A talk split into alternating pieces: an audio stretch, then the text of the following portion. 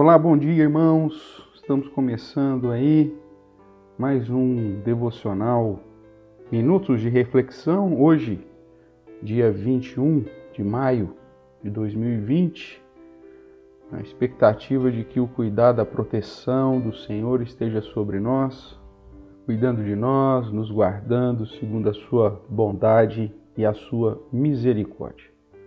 Desejo do nosso coração é que a graça de Deus repouse sobre a sua vida e que possamos todos sermos edificados pela palavra do nosso Deus. Nós estamos uma sequência eh, de devocionais no livro de Eclesiastes e hoje vamos fazer a leitura do capítulo 7, os versos de número 23 até o verso 25.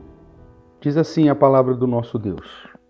Tudo isto experimentei pela sabedoria e disse: Tornar-me-ei sábio. Mas a sabedoria estava longe de mim. O que está longe e muito profundo, quem o achará? Apliquei-me a conhecer e a investigar, e a buscar a sabedoria e meu juízo de tudo, e a conhecer que a perversidade é insensatez e a insensatez loucura. Nós estamos ainda dentro desse contexto onde Salomão apresenta a realidade da vida humana e de que se essa vida humana for vivida desprezando a existência de Deus e desprezando o guardar da palavra de Deus, essa vida é loucura, é vaidade, é fútil. E aí ele vai começar a nos apresentar e a começar a conduzir-nos a refletir de que o que vale a pena na vida de fato é reconhecer o quanto nós precisamos de Deus, viver na presença de Deus, observando os seus mandamentos e assim glorificando o nosso Criador. Nessa sessão que ele fala sobre a sua intenção de se tornar sábio e conhecer, investigar a sabedoria e o juízo de todas as coisas, ele encontra um obstáculo que é o obstáculo de todos os seres humanos. A sabedoria não pode ser encontrada pelo esforço humano, pela investigação humana. Conhecimento, sim. Nós precisamos fazer essa distinção, né?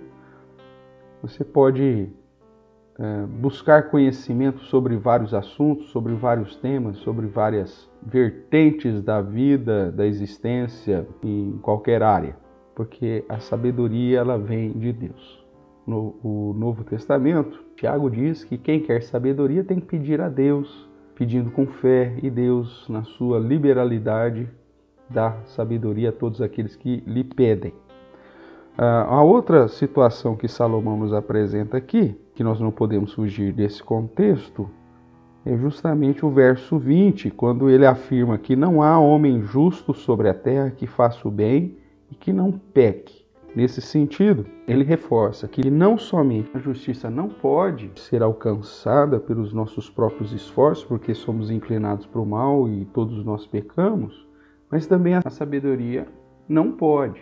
Ele diz que ela está tão profunda eh, e longe, e quem que pode achar? Essa pergunta, obviamente, tem uma resposta em toda a Escritura, que é quem que pode achar? Justamente aquele que se refugia em Deus, aquele que teme a Deus e aquele que guarda os seus mandamentos. Pois o próprio Salomão já havia dito no livro de Provérbios que o temor do Senhor é o princípio do saber.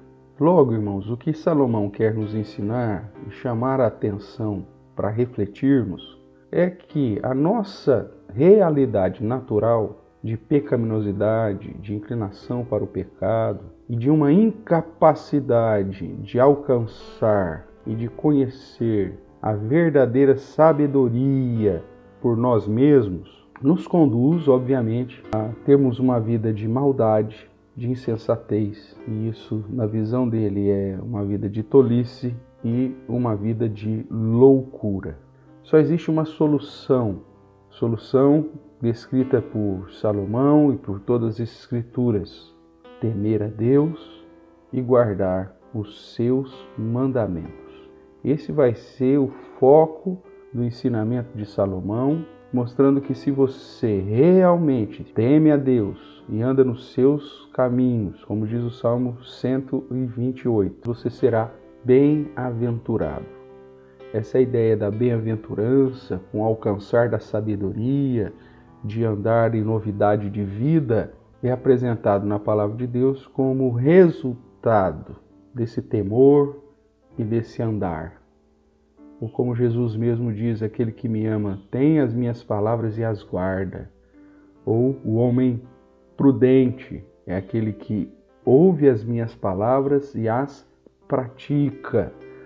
Veja, temor a Deus e o guardar da sua palavra, o guardar dos seus mandamentos, o praticar os seus ensinos, como o caminho a ser trilhado para alcançar a verdadeira sabedoria. Mais uma vez quero enfatizar que esta sabedoria do que da qual estamos falando é aquela sabedoria de vida que vem do próprio Deus e cujo princípio está no temor ao Senhor. Não estou falando do conhecimento que qualquer pessoa que esteja com as suas habilidades cognitivas perfeitamente em funcionamento tem condições de adquirir e de crescer em conhecimento a cada dia. Estamos falando aqui de uma sabedoria de vida que me conduz a compreender, a entender e a me portar diante das situações da vida, diante da realidade da nossa existência, sempre focando na expectativa de uma vida com Deus, da vida eterna que Ele assim nos promete. Sabedoria esta que me conduz a saber lidar com toda e qualquer situação no dia a dia, fugindo de, de práticas que podem me colocar em situações de risco e, ao mesmo tempo, me conduzindo a estar preparado para lidar com as mais diversas circunstâncias, na certeza de uma soberania divina e de que o melhor a fazer é depender e esperar nesse Deus. A minha oração é para que o Senhor nos ensine a cada dia o quanto nós precisamos dele e que o princípio da sabedoria está no temor do Senhor e no guardar dos seus ensinos, dos seus mandamentos. Que assim possamos viver uma vida que busque essa sabedoria que está numa vida íntima com Deus, na presença de Deus, desejosos de Deus, obedientes à Sua palavra e cônscios de que somente na, na palavra de Deus e através da comunhão e da intimidade que a adoração, o louvor, o culto nos permite fazer diante de Deus são meios necessários, extremamente necessários, para que com fé possamos clamar a Deus para que Ele derrame da sua sabedoria sobre nós e temos a plena certeza de que Ele assim o fará para o nosso próprio bem, para a sua própria glória.